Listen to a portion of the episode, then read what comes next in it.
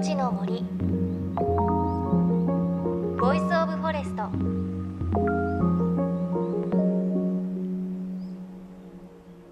おはようございます。高橋真理恵です。JFN38 局を結んでお送りします。命の森 Voice of Forest。この番組は鎮守の森のプロジェクトをはじめ全国に広がる植林活動や自然保護の取り組みにスポットを当てるプログラムです。各分野の森の賢人たちの声に耳を傾け森と共存する生き方を考えていきます。さあちょうどお盆休みですね。お出かけの車の中で聞いてくださっている方もいらっしゃるでしょうか。今年から11日の山の日もあるのでそことくっつけてね長いお休みという方もいらっしゃるんではないでしょうか。でもやっぱりこの時期車渋滞しますよね。ね今年はポケモンで渋滞中過ごしてるお子さんもいらっしゃるかもしれませんがでもお父さん大変ですからね。皆さんでなんかちょっとゲームとかしてみるのいいかもしれません。私よくやったのはギュギュギュとか古いわかりますよね。この牛タンのタンがだんだん増えてくるやつ。パンパンパン。わかりづらかったらネットで調べてください。あとなんかしりとり覚えしりとりみたいな。リンゴリンゴゴリラリンゴゴリララッパリンゴゴリララッパパイナップルリンゴゴリララッパパイナップルルンバみたいな。噛みまくっちゃいましたけど それをやっていくと結構頭も冴えて目も覚めるのでもしよかったらポケモンじゃなくて家族みんなでできる遊びやってみるといいかもしれません。わかりづらかったらネットで調べてください。さあということで今朝は先週に引き続き鎮守の森のプロジェクトの主催で行われた神秘の森の教室というイベントのレポートです。このイベント明治神宮の森で実施されたもので先週お伝えした神宮の森の散策の後は植樹に使う苗作り体験もありました。今日はその模様をお届けします。JFN38 局をネットしてお送りします。命の森 Voice of Forest。今日も最後までお付き合いください。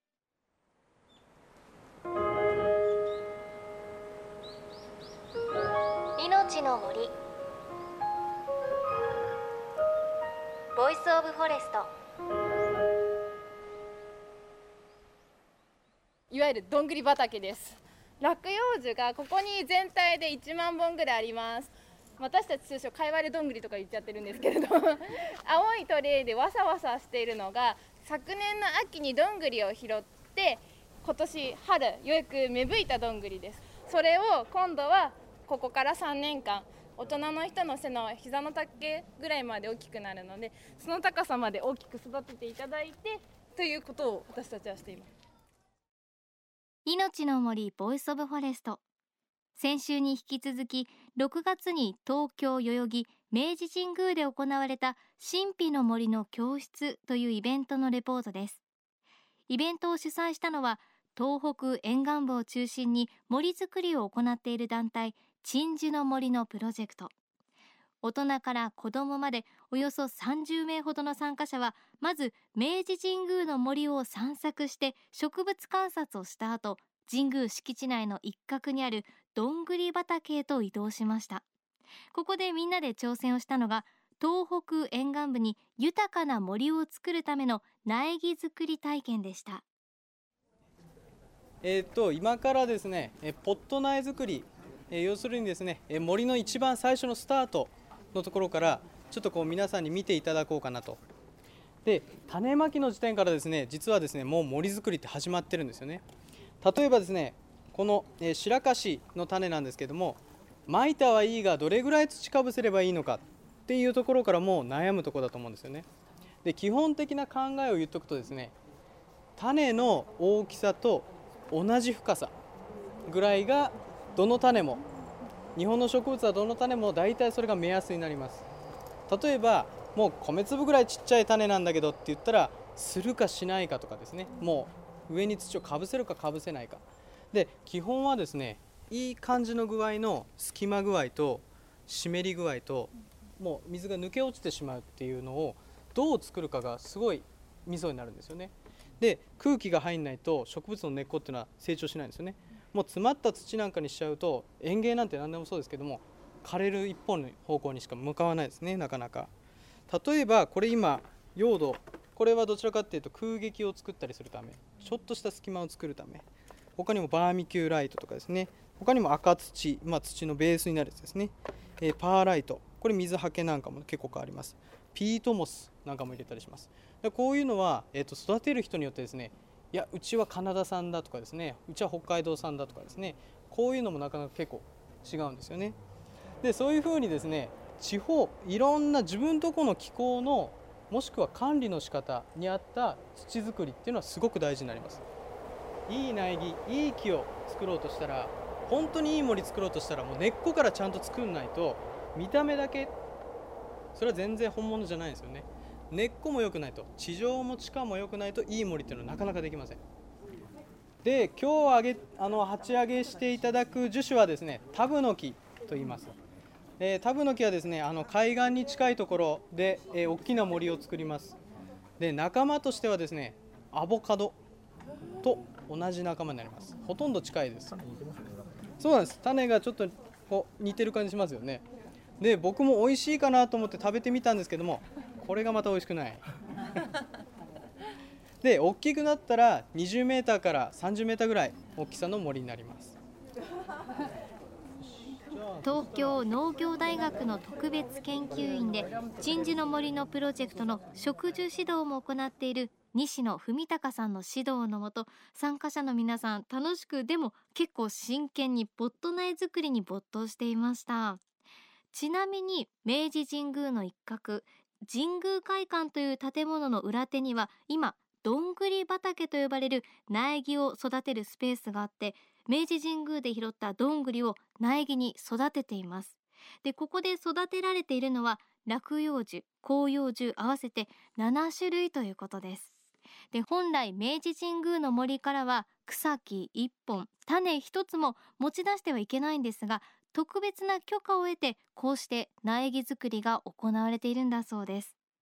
そしてこのポット苗作りには鎮守の森のプロジェクト理事で東京大学教授ロバート・キャンベルさんも参加。キャンベルさん参加者の誰よりも真剣に苗木作りに取り組んでいました。あのこういうふうにトントンとこのトントンをするとそのせっかくのこう空気とか水の通る隙間がこう潰れてしまうんですね。なのでもう絶対うちではもうみんなにトントンするなトントンするな 最初もうみんなどうしてもこうやっちゃもう手がこうなってたんですけど あのもうみんなで「あトントンしないトントンしない」って言って。でトントンしないとちょっとこう心配な時があるのでこうキュッとこの軸をちょっとキュッて押さえるようなでこれで水をやると土があのいい具合に下がるのでこれでもうトレーの方にこうやってつどんどん移して。ていきます。これぐらいの。そうですね。このここの種とこのの間が上？はい、このポットの上のラインに来るように。なるほど。あの、はい、トントンはしないで、はい、これをこれを取ってちょっとギュッと一回。ですね。倒れないようにこう指四本指でこうキュッと押さえていただくような。で、はい、ギュッと。はい。あでもふわっとこうなんか戻ってくるんですね。だなんか弾力性がありますねこの土。そうなんですよ。実ははい。すごい。あの押したんだけど戻してくるんですね、こう人の皮膚みたいに。そうですね。本当だ。反発枕じゃないですか、はいはいはい。そんな感じですね。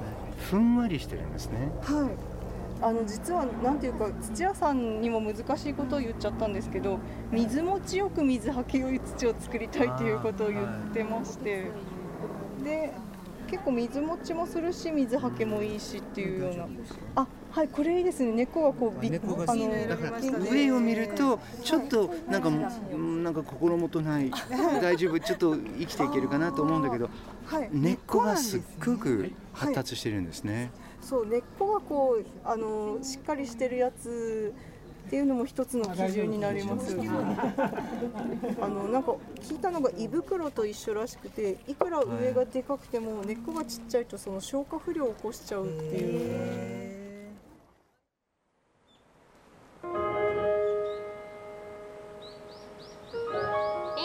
森。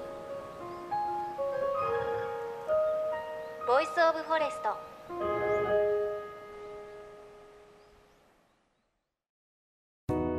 JFN38 局では東日本大震災で被災した沿岸部に津波から命を守る森の防潮堤を作る鎮守の森のプロジェクトを支援する募金を受け付けています。この命を守る森づくりに取り組んでいる AIU 損害保険株式会社では中小企業を災害や事故から守る損害保険のラインナップビジネスガードを提供。AIU では法人会納税協会会員からのビジネスガード新規契約企業1社に対しどんぐりの苗木1本を植樹する活動を行い被災地の復興全国の防災減災に取り組んでいます。詳しくは番組のブログをご覧ください。命の森 Voice of Forest。